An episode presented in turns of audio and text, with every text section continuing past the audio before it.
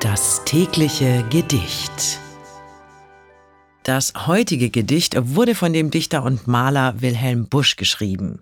Es entstand zwischen 1848 und 1908 und trägt den Titel Der Knoten. Als ich in Jugendtagen noch ohne Grübelei, da meint ich mit Behagen, mein Denken wäre frei.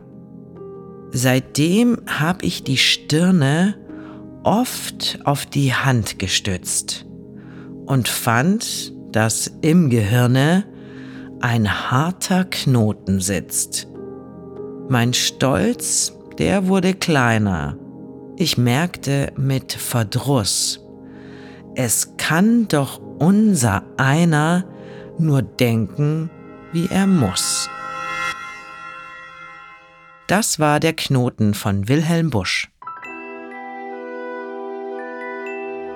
Das tägliche Gedicht. Bose Park Original